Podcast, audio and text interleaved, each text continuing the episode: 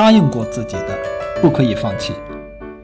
去年的二级没有通过，一战的时候我偏科很严重，而且考得不好的那几门课都是学起来累，但是考点固定，考起来很简单。成绩单拿在手里，想放下不容易，毕竟好几千的报名费和大量的复习时间花出去，拿到一个不通过，心里面很不是滋味。于是我苦战几个月，终于七 A 通关，算是实现了自己的目标，完成了对自己的承诺。回顾自己走来的这一路，我觉得可以总结几点经验。首先，针对去年的不通过，我下定决心要全面吃透考点。全面基础复习的时候，就搭建框架，并且做题，再加上拉长战线，平均付出，把题目做透。最后，我把经典题和课后习题库以及金城的百题全部做了三遍，这是最终体的学习计划。然后我选择了报班，我是金融零基础，而且我的初心就是通过这个考试，能比较迅速系统的学会金融的整套理论框架。那其实我早就应该报一个网校了，因为如果我只是为了拿个证，也许我不会这么坚定的要报班。但我是为了学习知识，报班能给我带来的就很多很多。和读一个金融硕士比起来，我觉得报班还是划得来的。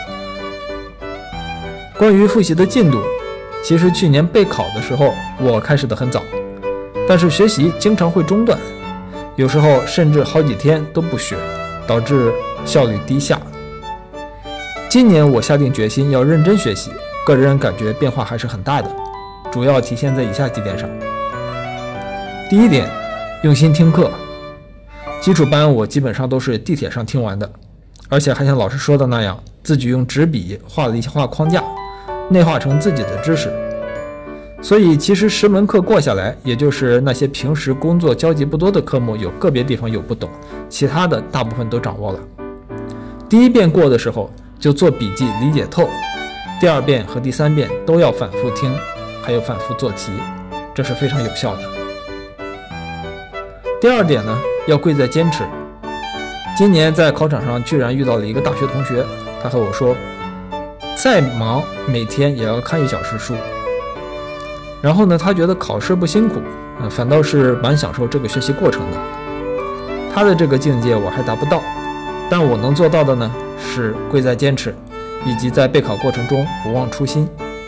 我觉得大家应该都要抱有这种心态。第三点，紧跟进度。其实这次主要落在了强化和冲刺这两个阶段上面。按照金城老师的安排，其实知识点滚三遍，加上自己一个一个的部分做题，在最后来个总复习和 mock，我估计不过都难。第四点，大量的刷题。到了后期呢，金城的题库会非常大，有冲刺题，有百题，还有押题。尤其是百题，一共有一千多道，我刷了三遍，最后又把押题刷了两遍。我上一次失败就是做题太少，这次呢，我吸取了教训。第五点是提前做好规划，并且认真执行。我觉得自从高考以后，我就很少会这样逼自己了。但是经过这次重考，让我意识到，既然选择了这条路，就应该风雨兼程，人生不也是这样吗？与其浑浑噩噩的过，不如好好规划，然后老老实实去执行。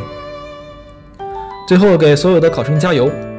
我也遇到了几位三十五岁以上的高龄 CFA 考生，他们的努力和执着也让人钦佩。我相信所有的努力都不会白费，有什么样的努力，你就会有什么样的人生。